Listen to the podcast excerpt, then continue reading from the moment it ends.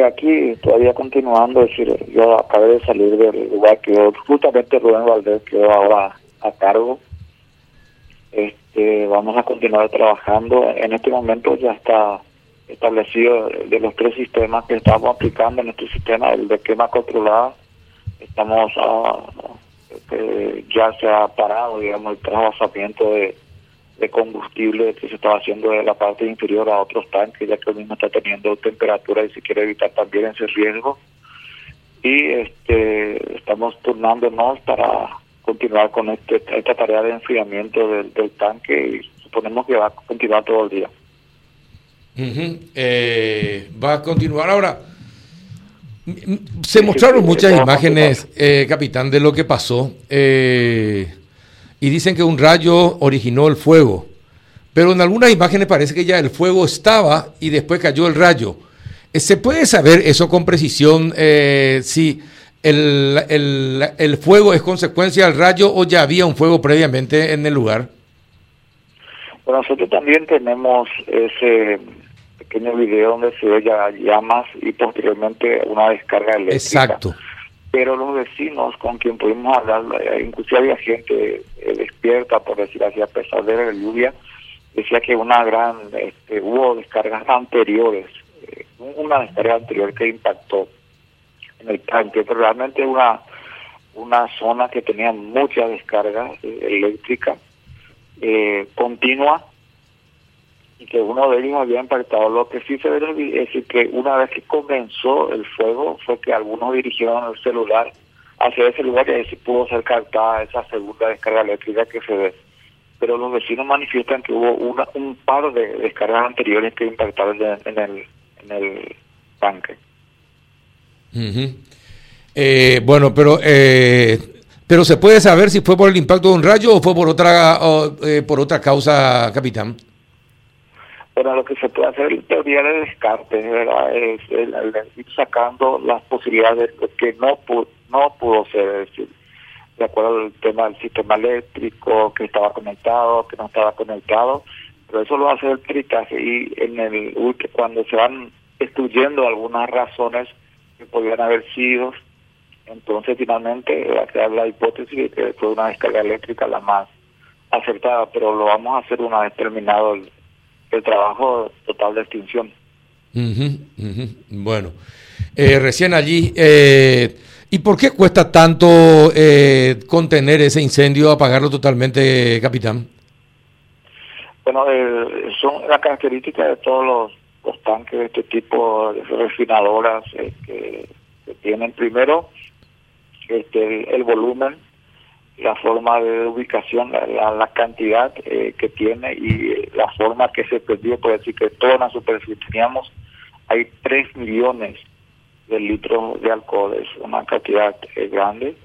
El tanque también una superficie bastante ancha y se perdió en su totalidad en, en el mismo momento. Fue una combustión bastante grande inicialmente entonces las características del tanque hicieron que inmediatamente alcance una, una cobertura de fuego muy grande.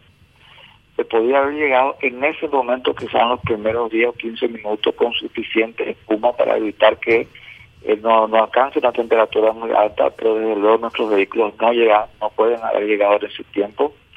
Y se buscó ya hay tres opciones. Primero, con distintas eh, cargas de espuma, intentar extinguirlas.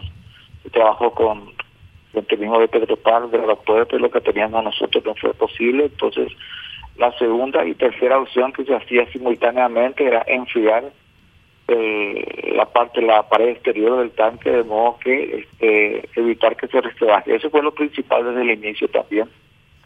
Porque el resquebrajamiento de, de las paredes, evidentemente, podía causar una gran tragedia. Iba a pasar a los otros tanques posiblemente el líquido derramado inflamándose llegar a, a también a, a, los vecinos, ¿verdad? Uh -huh. evitar una explosión de ese tipo. Eso se consiguió a medida también que se iba pasando este, el combustible eh, por una cañería inferior que tenía, se iba sacando, eh, se estaba sacando a 100 mil litros hora, pero este, también se iba controlando la temperatura del alcohol y cuando el alcohol que se estaba sacando era suficientemente alto se paraba Entonces volví a comenzar un trabajo un poco lento y se quitó estos dos días, eh, conforme a los técnicos de cerca de un millón y un poco más de litros. Nosotros estimamos que se consumió cerca de 700 y debe haber todavía más o menos en el local un millón de litros que está consumiéndose. Eh, ¿Hubo algún herido, algún lesionado entre los vecinos, entre los bomberos para, después de toda esta lucha? Pues entre los vecinos no tenemos reporte del bombero, hubo eh, dos, este, pero leves. Eh, uno que una manguera tuvo un, inconveniente técnico, le rompió el visor, que es una máscara de protección, y tuvo una lesión ocular, pero leve, este, fue atendido y estuvo, se encuentra bien, y tuvo una pequeña lesión en el brazo. Pero aparte de eso, teniendo en cuenta que en su momento había 175 bomberos, este no hubo otro, más que aquellos propios de, la tarea, ¿verdad? la excesiva exposición, este, porque teníamos que continuar, teníamos que evitar que el flujo de agua no ceda ningún minuto, entonces se estaban haciendo y se están haciendo eh, rotaciones continuas de, personal. Cada manguera más o menos tiene cinco servidores que son mangueras de muy alta potencia y los son, entonces estamos continuamente alrededor de tanques 100 y 70 o, una cantidad similar estaban en, en, alrededores haciendo descanso y sigue rotando y estamos haciendo hasta ahora. Eh, ¿Esto se pudo extender a otros tanques, capitán? Sí, sí, desde luego que sí. El, el, objetivo era evitar, el objetivo era evitar que las paredes mismo se resquebrajen y produzcan un, derrame de combustible ardiendo en la zona. Si bien este ahora estamos mucho más tranquilos y casi desde ayer también, debido a que el propio tanque tiene una especie de foso de seguridad, eh, que gran parte del líquido puede ser contenido ahí, pero si se producía un recabajamiento súbito y, fuerte, había posibilidad de que supere ese, ese foso, de seguridad. Ahora cada vez menos, es porque a medida que se va consumiendo más y que es trasvasado, el líquido que está ahí es de menor cantidad, entonces ya existe eh, una seguridad 100% en siniestros, no, no hay en ningún lado, pero ya estamos mucho más tranquilos en relación a las viviendas fundamentalmente que están al lado. Nosotros comenzamos, eh, una vez que llegamos al lugar del hecho, con 500 metros de cobertura de seguridad, pedíamos que se evacúen y en este momento estamos ya en, en 300 metros y creemos que para el mediodía pueda disminuir ese ese perímetro de seguridad. Juanito, ¿alguna consulta? Eh, capitán, eh, teniendo en cuenta de que se trata de una refinería, ellos trabajan con material altísimamente inflamable. ¿Es exagerado pensar de que tengan por lo menos una dotación de respuesta primaria ante eventualidades así? Yo entiendo que tiene desde luego una obligación este, y inclusive sabíamos, eh, veíamos que muchas veces en algunos eh, siniestros importantes también las unidades la unidad por lo menos de Petropar acudía en respuesta porque disponía de espuma.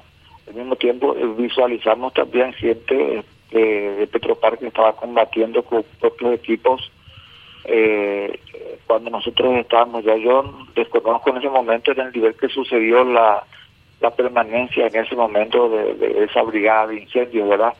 Pero sí pudimos ver que estaban trabajando también con nosotros una vez que llegamos. Eh, a veces, bueno, ayer, eh, o mejor dicho, en la madrugada, ¿no? Este, creo que se solicitó también la colaboración de las unidades del aeropuerto, pero creo que ellos por protocolo no pueden abandonar ese sitio, lo hacen ante una situación extrema, pero no lo pueden hacer por mucho tiempo. No, estaban con nosotros eh, una máquina de, denominada Dragón fue de mucha importancia.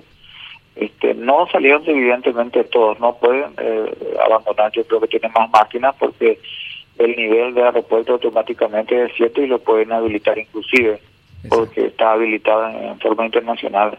Pero sí estuvo este eh, hasta anoche eh, uno de ellos eh, es decir acción también eh, es el que estaba tirando espuma en el en el centro digamos del, del, tanque. No pudo ser destituido por las razones que ya expliqué anteriormente pero estuvo con nosotros una unidad del aeropuerto y fue de mucha ayuda.